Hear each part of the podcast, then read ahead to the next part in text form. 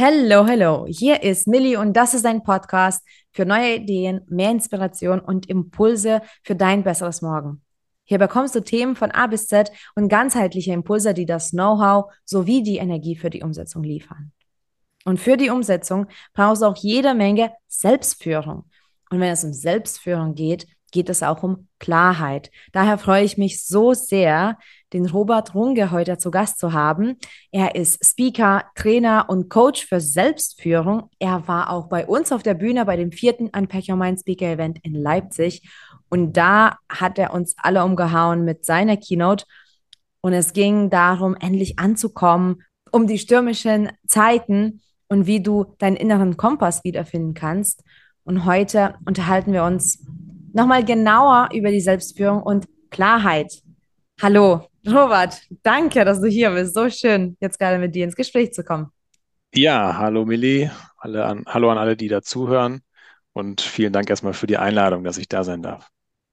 Auf jeden Fall. Ich bin sehr gespannt auf deine Expertise tatsächlich und auf deine Perspektiven, was das angeht.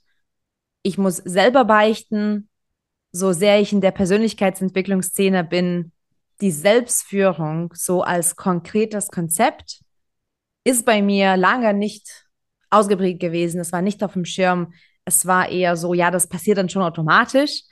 Und du weißt es ja auch, automatisch passieren Dinge eher nicht. da sollte man schon die Energie da rein investieren. Und du legst viel Wert auf die Klarheit, wenn du über Selbstführung redest. Warum ist diese Kernkompetenz eigentlich nicht so, sage ich mal, automatisch ausgeprägt in uns. Weil man könnte ja auch denken, dass Klar Klarheit sollte ja auch angeboren sein. Also was denkst du, was, wodurch wird das überhaupt blockiert in uns?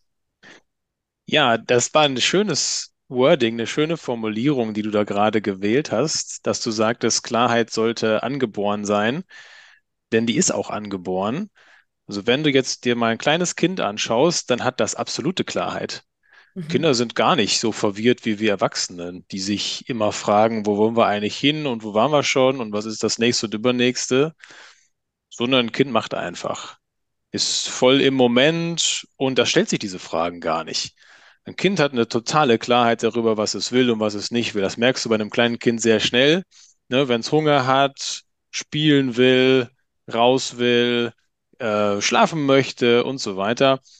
Ähm, da herrscht eine absolute Klarheit darüber und dann auch genau über die Dinge, die das Kind nicht will. Das kannst ja mal versuchen, ein Kind zu irgendwas zu bewegen. Komm, wir gehen doch jetzt zur Oma oder so. Ne? Wenn das Kind keine Lust hat, hat es keine Lust, dann muss man da so ein bisschen rumtricksen. Die Eltern wissen das dann irgendwann. Aber das Kind für sich weiß erstmal ziemlich genau, was es will und was es nicht will. Und deshalb fand ich deine Formulierung ganz schön. Also die Klarheit ist schon angeboren, aber dann geht sie uns verloren weil wir dann irgendwann ganz viele Dinge mitbekommen, ganz große Fragen sich dann stellen. Ähm, wo wollen wir denn jetzt eigentlich noch hin? Wo sollen wir denn eigentlich hin? Irgendwann ist es dann auch vielleicht so ein, wo müssen wir denn noch hin? Was muss ich denn noch alles haben? Was muss ich denn noch alles erreichen? Was habe ich noch nicht gesehen? Was brauche ich noch? Und dementsprechend verlieren wir dann so ein Stück weit diese Klarheit und haben also nicht mehr diesen Fokus. Ne? Kinder sind auch sehr fokussiert immer auf eine Sache. Die machen eigentlich immer eine Sache mit voller Energie, mit voller Hingabe. Ähm, deshalb fallen die auch, wenn sie dann gespielt haben, äh, müde um und schlafen sofort ein, weil sie sich eben nicht die Gedanken machen, ah, ich muss später noch einkaufen gehen, also sollte ich mich jetzt erstmal nicht verausgaben, sondern nur 80 Prozent geben, mhm. sondern ein Kind macht immer 100 Prozent und merkt dann irgendwann, oh, jetzt bin ich müde, jetzt will ich schlafen. Und dann kannst du es hinsetzen, hinlegen und schläft sofort ein. Das machen wir Erwachsene ja nicht. Wir haushalten ja auch mit unserer Aufmerksamkeit, mit unserer Energie. Und so machen wir das auch so mit unserem Fokus. Wir konzentrieren uns auf nicht eine Sache, sondern ganz viele Sachen. So, man kennt das Multitasking. Ja, und über diese ganzen Dinge, diese ganzen vielen Dinge, die wir machen oder versuchen zu machen, die wir im Kopf haben, wo wir noch dran denken wollen, was in der Zukunft noch alles Tolles passieren soll, was wir noch erreichen wollen, darüber geht uns dann diese Klarheit verloren. Und da ist es tatsächlich so mitunter die größte Aufgabe, die man sich im Leben stellen kann, die man sich auch irgendwo automatisch stellt, diese Klarheit wiederzubekommen. Und da ist die Frage, schafft man das und wann schafft man das und wie gut? Ja, vor allem, wie schafft man das überhaupt? Ich finde es großartig, was du auch gerade noch gesagt hast wegen dem Multitasking. Und ich habe auch das Gefühl, dass so sehr jetzt das, sage ich mal, in immer schlechteren Ruf bekommt, gilt Multitasking, auch wenn das eine Illusion ist, das weißt du sicherlich. Wir kennen nicht wirklich erfolgreich Multitasking, aber das Multitasking gilt so als eine Gabe, so ein, oh, das, das ist doch toll, wir müssen das doch können und so. Und das finde ich schade. Wie kann ich mich denn überhaupt besser kennenlernen? Weil, wie du schon sagst, da sollte man sich schon die Frage stellen nach mehr Klarheit, nach mehr Fokus wo fange ich da überhaupt an als Erwachsener, wenn, wie du schon sagst, nicht nur der, der Beruf wichtig ist und das persönliche Leben, aber auch die Dinge wie Einkaufen und neue Wäsche äh, beziehen und mal die, keine Ahnung, schwarzen Wäsche von den weißen zu trennen und da aber auch noch den Termin wahrzunehmen und so weiter und so fort. Wo fange ich überhaupt mit meiner Klarheit an? Dieses Multitasking ist ein schönes Beispiel, weil genau wie du sagst, ist das in der Gesellschaft absolut positiv konnotiert. Also man möchte, die meisten Menschen möchten gerne Multitasking können. Wir können das nicht. Wir haben also keinen Dual-Core-Prozessor oder Multikern-Prozessor. Also am liebsten hätte man ja wahrscheinlich acht oder 16 äh, Kerne sozusagen, wie so, ein, wie so ein moderner Computer, der einfach ganz viele Prozesse gleichzeitig bearbeiten kann. Aber wir haben eben nur diesen Single-Core, den man bei den Computern heute eigentlich gar nicht mehr hat. Und das heißt eben, wir können nur einen Prozess bearbeiten. Und was wir lernen, ist, dass wir schnell hin und her wechseln. Und dann entsteht so ein bisschen der Eindruck, man könnte Multitasking machen. Aber man lernt ganz, ganz schnell hin und her zu switchen zwischen den einzelnen Prozessen, aber gleichzeitig kann man sie eigentlich nicht bearbeiten. Und das Problem dabei ist dann eben auch, dass diese Illusion, man würde dadurch Zeit sparen, eigentlich nicht stimmt, weil man immer sieht, wenn man, es gibt dann so verschiedene Experimente, wenn man also mal vergleicht, man macht etwas im Multitasking-Modus oder man macht etwas, das Gegenteil wäre Monotasking oder Singletasking, ähm, dann ist das die, die zweite Version eigentlich immer die bessere. Also dass man kriegt nicht, man ist nicht nur ähm, äh, effektiver, also effektiver würde jetzt bedeuten, ich habe weniger Fehler zum Beispiel, sondern man ist unterm Schnitt mit einem Multitasking auch gar nicht schneller. Also oftmals meint man, ähm, bei einem, wenn man Monotasking macht, wenn man sich auf eine Sache konzentriert, dann wäre man genauer, hätte weniger Fehler, aber im Multitasking wäre man schneller. Das stimmt aber auch für die allermeisten Szenarien nicht. Das ist immer eine Übung, die ich in meinen Seminaren mache. Und dann lasse ich die Leute mal aufschreiben, in einem Durchgang das Wort Multitasking. Dann schreiben sie eben so nebeneinander, das sind zwölf Buchstaben. Und der zweite Durchgang darunter schreiben Sie die Zahlen von 1 bis 12. So, dann habe ich immer oben die Buchstaben stehen und unten die Zahlen. Und dann stoppen die die Zeit, wie lange sie dafür brauchen. Das ist jetzt Monotasking. Ich schreibe erst Buchstaben und dann schreibe ich Zahlen. Und dann machen wir einen Versuch und dann machen wir einen Multitasking-Durchgang und dann schreiben Sie immer abwechselnd. Also erst eine 1, äh, Entschuldigung, erst ein M und unter das M die 1. Und dann kommt das U und dann kommt unter das U die 2. Ja, und jetzt habe ich beim Erzählen, weil es so kompliziert ist, schon einen Fehler gemacht. Ne? Ähm, und das muss man wirklich mal sehen. Es ist so lustig, die Leute fangen irgendwann alle an zu lachen, weil sie merken, um Gottes Willen, äh, das funktioniert überhaupt nicht. Also bei dem einen oder anderen funktioniert es ganz gut. Es schaffen auch viele Fehler frei, aber dann brauchen sie deutlich länger dafür, weil man sich ähm, also diese, diese äh, Prozesse, die sind eben nicht gewohnt, dass man die so schnell switcht hin und her. Ne? Und da sieht man, wenn man sich jetzt also auf einen Task konzentriert, also erst die Buchstaben zu schreiben und dann die Zahlen zu schreiben, ähm, dann ist man sogar schneller im Monotasking und bei dem Multitasking machen auch ganz viele einen Fehler. Also dann ist irgendwann sagen sie, okay, ich bin jetzt fertig, gucken nochmal drauf und sehen, oh, ich habe einen Buchstaben vergessen oder ich habe nach der 7 nicht die 8, sondern schon die 9 geschrieben oder ähnliches. Na, also man schneidet, das ist jetzt so ein kleines Experiment, aber da gibt es auch größere Studien zu, man schneidet eigentlich im Monotasking immer besser ab, aber gesellschaftlich ist das durchaus sehr anerkannt, weil man eben, und das ist jetzt so ein bisschen der Bogen auch zu deiner Frage, wie kriege ich mehr Klarheit rein, ähm, weil wir ganz oft einfach diesen Leistungsanspruch an uns selber haben und sagen, wenn ich also im Multitasking bin, wenn ich also möglichst viel in kurzer Zeit irgendwie schaffe Und vielleicht, jetzt gebe ich nochmal einen anderen, eine andere Facette rein, vielleicht, wenn ich auch so ein bisschen gestresst bin, Mhm. dann ist das durchaus ein Anzeichen davon, dass ich sehr leistungsstark bin. Und das sind wir ja sehr gerne in unserer Gesellschaft. Also ich könnte jetzt mal so ins Blaue hinein mutmaßen, dass wahrscheinlich kaum jemand, der gerade zuhört, von sich selbst behaupten würde, nee, also ich bin nicht leistungsstark. Nee, Leistung bringen, nee, das möchte ich nicht, brauche ich nicht. Ne? Sondern wir würden alle irgendwie sagen, klar, wir wollen schon irgendwie eine gute Leistung bringen, egal welche Leistung. Das kann jetzt eine körperliche Leistung, eine gedankliche Leistung sein. Und alle diese Dinge wie Multitasking und dann die Symptome, die sich daraus ergeben, also ich bin auch ein bisschen hektisch, bin ein bisschen gestresst, das ist auch mittlerweile schon etwas schick in unserer Gesellschaft, ne? sagen zu können, ja klar, habe ich natürlich Stress. Aber wenn ich jetzt keinen Stress hätte, das ist jetzt der Umkehrschluss, dann würde ich vielleicht auch ein bisschen zu wenig machen. Mhm. So, und deswegen sind wir da schon so auf der Fährte, jetzt mal zu gucken, hey, wenn du das mal runterfährst, geh doch mal in Monotasking, mach doch wirklich mal einen Tag ganz konsequent eins nach dem anderen. Und wenn du an einer Aufgabe arbeitest, dann lies mal keine E-Mails, da geh mal nicht ans Telefon, dann guck mal nicht aufs Handy, dann guck mal nicht, was irgendwo dein Browser dir gerade an News anzeigt oder so, sondern mach mal deine Aufgabe zu Ende. Fahr mal deinen Stress runter, deine Hektik runter, also wirklich mal zu sagen, ich nehme mir mal mehr Pause, ich nehme mir mal mehr Ruhe und jetzt kommt das Interessante und dann beobachte dich mal selber dabei, wie sich das anfühlt. Also Mhm. fühlt sich das gut an? Kann sein, aber fühlt sich das vielleicht auch nicht so gut an, weil du sagst, äh, jetzt habe ich weniger geleistet als sonst. Was denken jetzt vielleicht die anderen von mir? Haben die vielleicht mehr geschafft?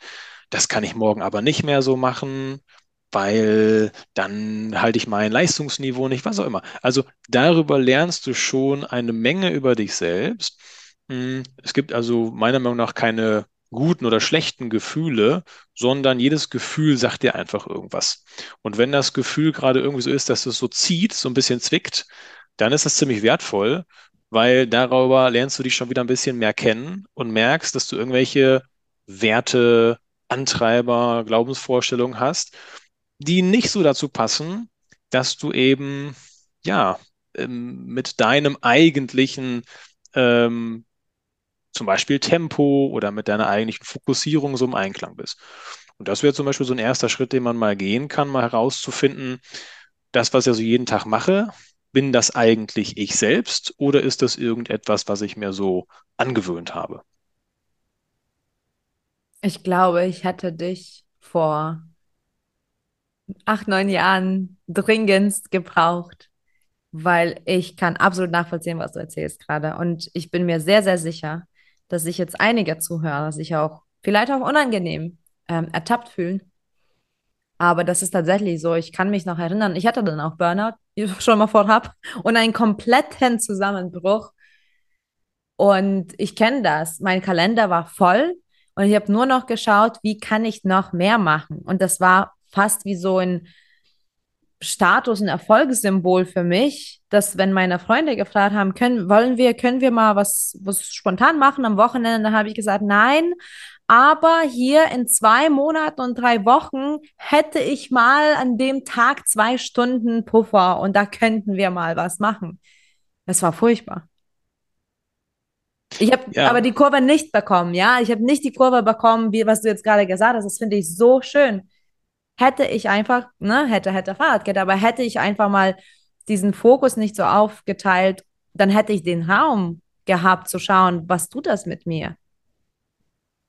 man kann sich auch mal selber zuhören. Das machen wir auch nicht so oft. Also jetzt Mhm. innerlich oder auch wirklich, was man ausspricht anderen gegenüber.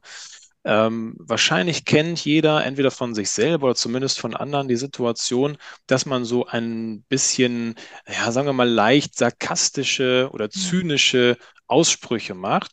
Die könnten dann so in Richtung gehen, ähm, ja, ich habe ja gestern wieder bis 19 Uhr gearbeitet. Ja, oder sowas in der Richtung. Gerade wenn dann jemand anders erzählt, äh, ich habe zum Beispiel einen Freund, der arbeitet bei der Stadtverwaltung und der Stadtverwaltung wird ja immer nachgesagt, dass die da wenig arbeiten würden oder so generell im öffentlichen Dienst. Ne? Der bekommt natürlich dann so aus dem Umfeld immer irgendwelche Mhm. Sprüche, ja, hast du wieder um 12 Uhr Feierabend gemacht. So, und dann hast du ganz oft so eine Situation, wo sich dann andere beteiligen und sagen, ja, ich kann eben nicht um 16 Uhr Feierabend machen. So, und da kann man sich auch mal selber zuhören, was man da eigentlich so erzählt.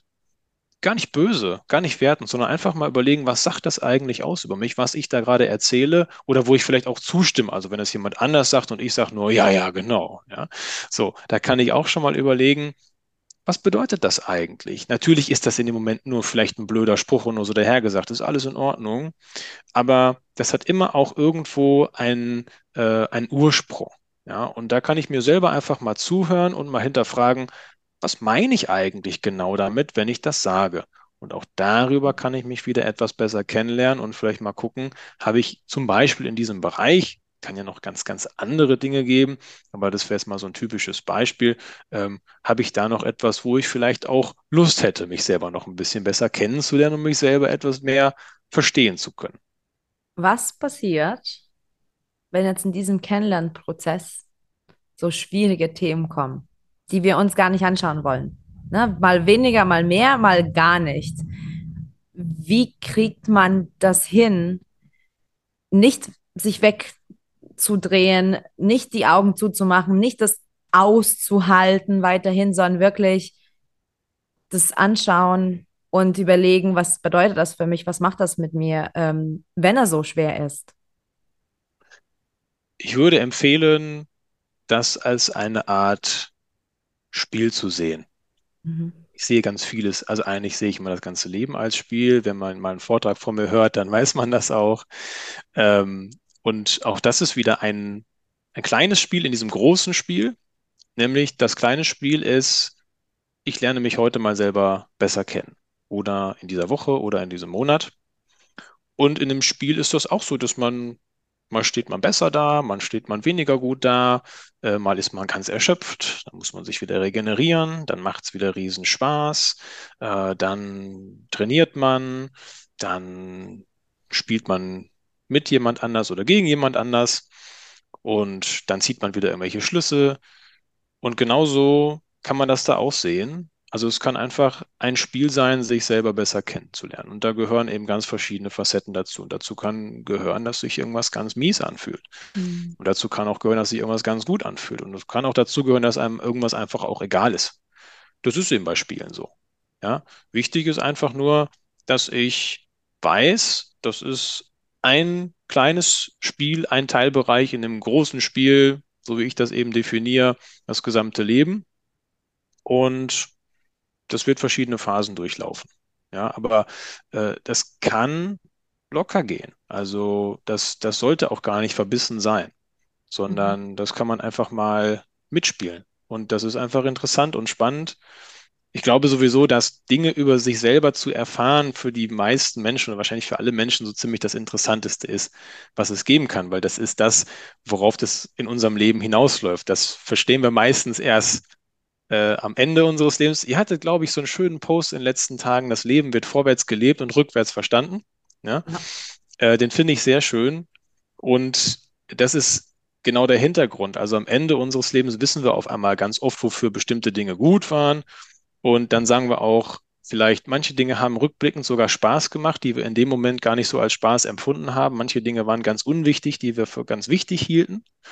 Ja, und auch das ist einfach der große, das, das große Spiel in unserem Leben ist eigentlich dazu da, dass wir überhaupt mal verstehen, wer wir denn eigentlich sind. Mhm. Ich habe das bildlich gerade so vor mir, so das ähm, Schlangenleiterspiel. Das Schlangenleiterspiel. So, ne? Kennst du das? Manchmal geht es gleich nach vorn, manche geht Step by Step, manchmal rutscht man nach unten wieder. Ja.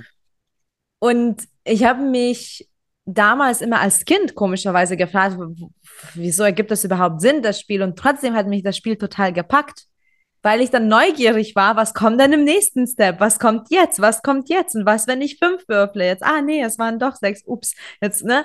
Und ich glaube, das ist echt ein guter Impuls, tatsächlich so das Ganze mehr als Spiel zu sehen, als diese Verpflichtung und diese Verbissenheit, das machen zu müssen. Das ist eigentlich finde ich, ein, ein, ein Geschenk, sich kennenlernen zu können. Das Interessante bei Spielen ist, wir glauben immer, das Ziel des Spiels ist zu gewinnen, aber das Ziel des Spiels ist zu spielen.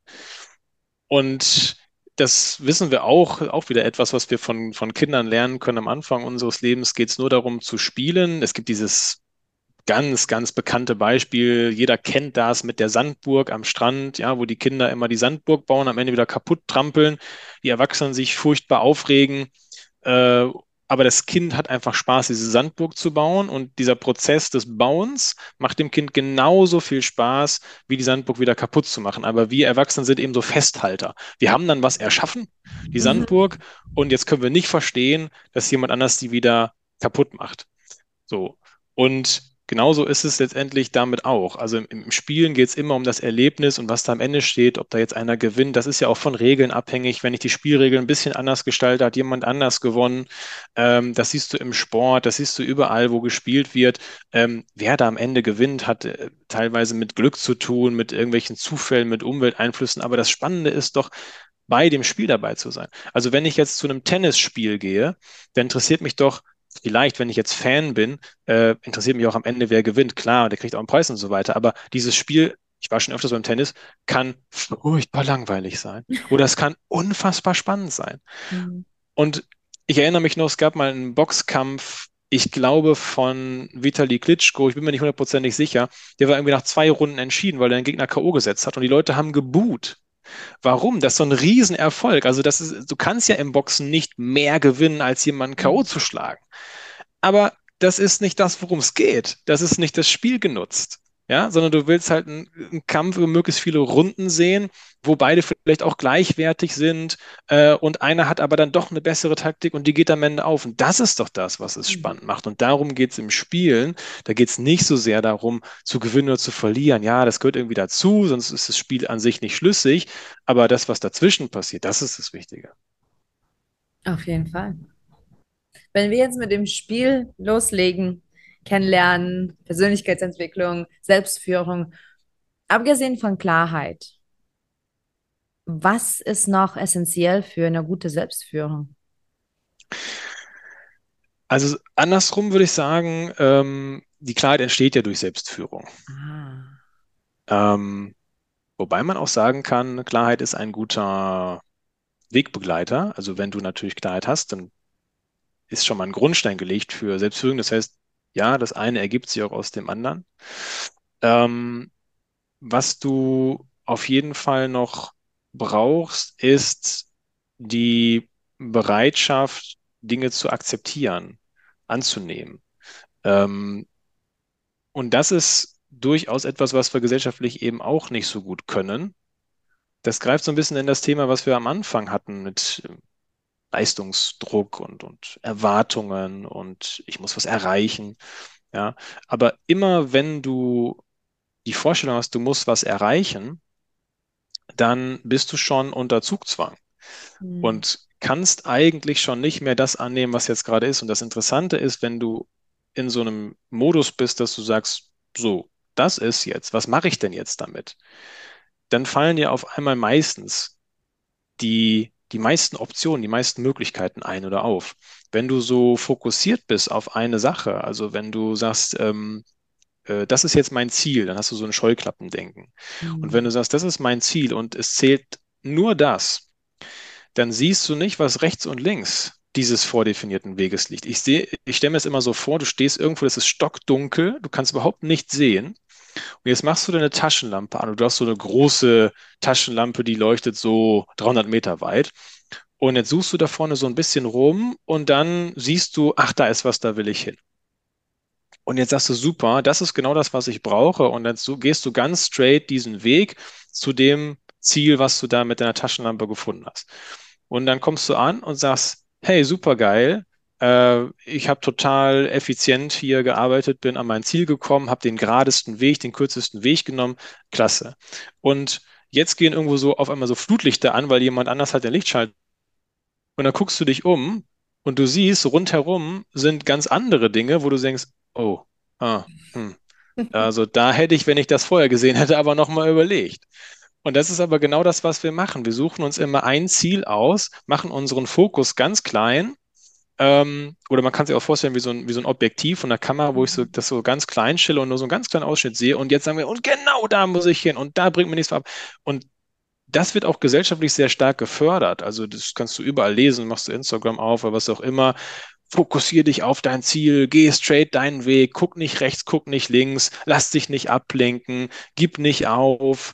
So, und da wage ich mal zu behaupten, dass das in ganz vielen Fällen darin äh, mündet, dass Leute irgendwas erreichen, ähm, wo sie aber eigentlich gar, gar nicht mehr wissen, hm, ist das überhaupt das Richtige für mich? Na, weil sie sich im Grunde also gar nicht mehr umgucken, gar nicht mehr umorientieren, sondern nur noch mit diesen Scheuklappen auf die eine Sache zugehen. Dieser Impuls hat mir vor ein paar Jahren sehr geholfen, auch zu wissen wirklich, dass es ganz fein ist, wenn es nicht genauso wird wie man sich das vorstellt. Äh, ich finde das Beispiel, was du gerade gemacht hast, super. Weil klar, links, rechts gibt es auch noch Möglichkeiten und Dinge, die man vielleicht gerne gemacht hätte, hätte man das gewusst. Und ja, die Akzeptanz, dass nicht immer der gerade Weg der, der, der richtige ist, finde ich spannend. Finde ich super schön. Ich habe eine, einen Kunden, äh, die ich beraten habe, ähm, die verkaufen so digitale ähm, Tools, sage ich jetzt mal, sehr allgemein. Und die haben 2019 damit ganz gut im Markt äh, gestanden. Dann kam die Pandemie. Und im Gegensatz zu vielen anderen Unternehmen äh, ging das bei denen total durch die Decke, weil ja jetzt alle ins Homeoffice gegangen sind und so weiter und digitale Tools in irgendeiner Form im Business-Kontext waren gefragt wie nie. Und die haben dann das beste Jahr ihrer Firmengeschichte gehabt und haben natürlich gesagt, oh, super geil, Mann, die Pandemie, das ist das Ding für uns, total gut. Und die wurden gefeiert und alle von außen haben natürlich auch gesagt, super gut. Und dann ist Folgendes passiert, durch die hohe Nachfrage sind die Server eingebrochen, weil die darauf nicht ausgelegt waren, die sind nicht schnell genug mitgewachsen. Und dann ist das ganze Business völlig abgeschmiert. Und dadurch, ja, sind Kunden abgesprungen und so weiter. Und dann war das das schlechteste Jahr der Firmengeschichte. Und alle haben gesagt, oh nein, oh, das ist aber blöd, die Pandemie ist aber blöd für euch. Mhm. Was ich damit sagen möchte, ist, keiner von uns auf dieser Welt weiß eigentlich, was gut oder schlecht ist. Ja. Wir meinen immer, wir wüssten das, wenn bestimmte Dinge passieren. Oh, das ist aber gut, oh, das ist aber schlecht. Das ist aber nicht so, weil letztendlich gibt es immer gute und schlechte Anteile, beziehungsweise wir können eigentlich so eine Wertung gar nicht vornehmen. Die Dinge passieren und das ist, was ich mit Akzeptanz meine. Wenn mir das bewusst ist dass ich, ich will nicht sagen, nicht mehr bewerte, das, das ist unheimlich schwer, aber weniger bewerten mhm. darf, dass ich einfach sagen kann, okay, das ist jetzt so. Die Dinge passieren. Also passieren, das steckt ja schon im Wort drin, heißt ja, das geht an mir vorüber. Ich habe da gar keinen Einfluss drauf. Da kann ich mir Gedanken machen, wie ich will. Ich kann mich auf Dinge vorbereiten. Ähm, das geht an mir vorüber. Das Leben geht an mir vorüber. Ich habe da keinen Einfluss drauf. Mhm. Und wenn ich das akzeptieren, kannst du sagen, ja, das ist nun mal so. Dann werde ich aber auch wieder konstruktiv. Dann kann ich wieder sagen, so, jetzt ist die Situation so, wie sie ist. Was mache ich denn jetzt damit? Anstatt mir eine Situation aufzubauen, zu wünschen und zu wollen, dass die Welt so sein soll, wie ich sie haben will. Das ist ja das, was die allermeisten von uns versuchen. Wir machen dann Pläne und setzen uns Ziele und machen irgendwelche Qualifikationen. Wir sagen, dann kann ich dies und das. Wir meinen, wir könnten die Umwelt kontrollieren. Dann zeigt uns die Natur mal kurz mit Corona wieder, nein, könnte nicht. Jetzt meinen wir die nächsten Jahre wieder, wir könnten das doch und dann kommt das nächste. Hm. Ja, ähm, aber eigentlich können wir überhaupt nichts kontrollieren. Das ist eine Illusion. Und wenn ich das akzeptieren kann und sagen kann, das Leben ist, wie es ist und was mir passiert, passiert mir. Was mache ich denn jetzt damit? Dann kann ich aktiv werden, dann kann ich konstruktiv werden. Und das ist auch das, was du äh, als ganz wichtigen Faktor brauchst für Selbstführung, dass du eben nicht in dieser Illusion bist, ich schaffe mir jetzt die Welt so, wie sie sein sollte, sondern die Welt ist so, wie sie ist, ist so gut so.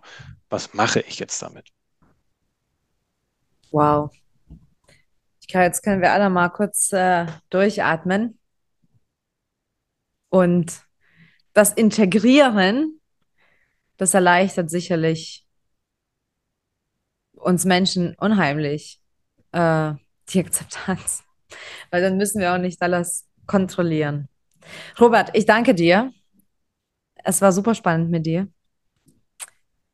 Jetzt mal an die Zuhörer gerichtet. Connecte dich unbedingt mit Robert. Er hat jede Menge zu diesem Thema, aber auch zu anderen Themen zu sagen. Robert war auch bei uns im Interview, ähm, was du dir auf YouTube anschauen kannst, wenn du auf unserem Kanal ähm, gehst.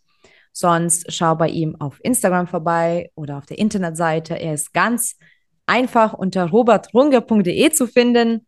Ähm, das ist auch sich sehr, sehr gut und schnell zu merken.